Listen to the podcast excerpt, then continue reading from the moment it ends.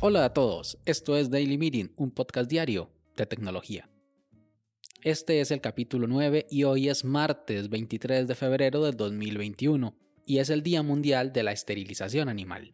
Mi nombre es Melvin Salas y en los próximos minutos hablaremos sobre Pay to Win. Así que, comencemos. Cuando era pequeño, había una sala de videojuegos cerca de casa. Era pequeña y tenía poca iluminación natural. Pero no le hacía falta realmente porque adentro habían algunas máquinas conocidas como arcade, que con su luz alumbraban la estancia. No recuerdo realmente cuáles juegos tenían estas máquinas, y tampoco si en algún momento llegué a jugar en una de ellas. Primero porque era muy pequeño para recordarlo, y segundo porque era muy pequeño de estatura para llegar hasta los controles. Pero ocasionalmente pasaba frente a la tienda y me quedaba mirando tanto a los niños y a los no tan niños jugando ahí. Los juegos eran de mucha adrenalina, había que ser rápido, presionar botones, mover la palanquita, todo con una precisión casi exacta. Porque en caso de fallar los intentos permitidos, saltaba un contador gigante del tamaño de la pantalla en cuenta regresiva del 10 al 0. Y se debía tomar una decisión en ese momento, pagar para continuar el juego o dejarlo ahí. Me parecía curioso ver a la gente cargando un puñado de monedas, una ofrenda para el dios arcade, para que les concediera otra oportunidad y continuar así con su aventura. Me parecía una vil estafa, un sistema que premia al hábil y castiga al torpe, un sistema que permite al incapaz saltarse las reglas pagando un canon. Vamos, como la vida misma. Realmente nunca fui muy fan de este tipo de entretenimiento, quizá porque era muy joven y torpe con mis manitas. Era obvio que iba a gastar una fortuna o quizá porque en mis adentros pensaba que todos debían tener la misma oportunidad para divertirse si estaban pagando el mismo precio.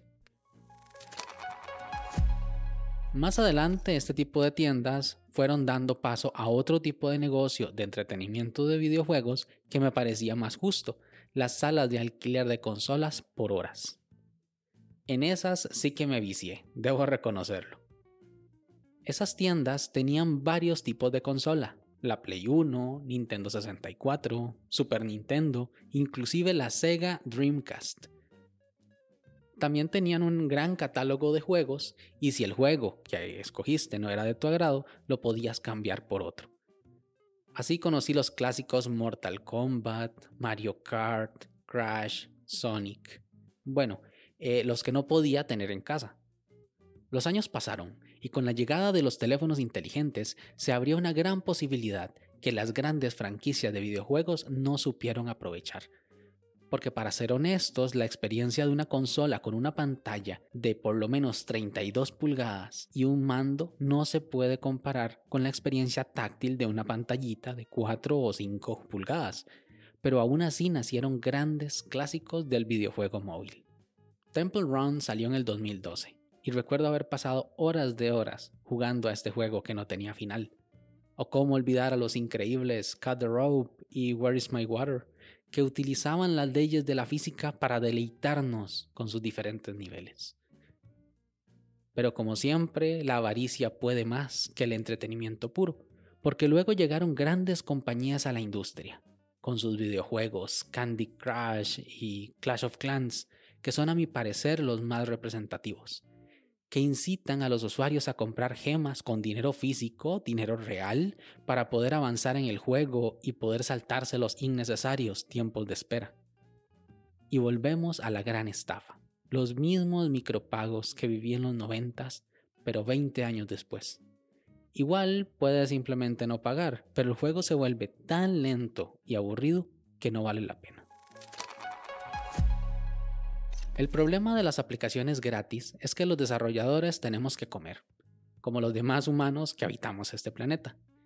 A esta clase de aplicaciones que son gratis se les conoce como freemium, porque realmente es gratis, pero para poder hacer el negocio rentable hay que obtener dinero de algún lado. A veces se insertan anuncios, pero es realmente molesto e intrusivo. En otras ocasiones se le induce al jugador a pagar una pequeña cuota para obtener algo dentro del juego que pueda hacer más amena su experiencia. A este modelo en ocasiones se le llama pay to win o pagar para ganar, y existen tres tipos de razones por las que un usuario pagaría dentro de un juego. Primero, para obtener algún elemento cosmético, alguna ropa para el personaje, alguna pose final, emblemas o demás características que son simplemente estéticas, que no condicionan la jugabilidad, sino que es algo meramente decorativo. Luego los aceleradores, esos que permiten adelantar el tiempo en el juego para no tener que esperar a que se termine una determinada acción, como lo pueden ser las construcciones de un edificio o algo por el estilo. Este a mi parecer es el más evidente de ser una trampa, porque el tener que esperar 48 horas para que se complete una acción dentro del juego no es más que una prueba para la paciencia del jugador. Por último, los desbloqueos. Pagar para desbloquear un determinado objeto, un vehículo, un arma o algo que es realmente necesario para continuar con el juego. Y si se paga, se tiene acceso al selecto grupo de jugadores pudientes que se pueden permitir pagar algo para seguir jugando igual que en las máquinas de arcade de los noventas. Al final, en estos momentos, la industria del videojuego móvil tiene un gran sector estancado entre lo gratis o lo fácil, donde puedes ganar una partida de Need for Speed comprando nitro para el vehículo o ganando habilidades al comprar cofres en el Clash Royale. Lo innegable es que es un modelo de negocio muy pero muy rentable, Solo Supercell llegó a ganar más de 5 millones de dólares al día con gemas y cofres en sus juegos. ¿Qué opinas tú? ¿El modelo Pay to Win es un buen incentivo para los desarrolladores o es un robo descarado? Sin más, este episodio llega a su fin, pero no me quiero ir sin antes agradecerte por haberme escuchado. Si quieres estar atento sobre los capítulos que se vienen, no olvides suscribirte desde tu aplicación de podcast favorita.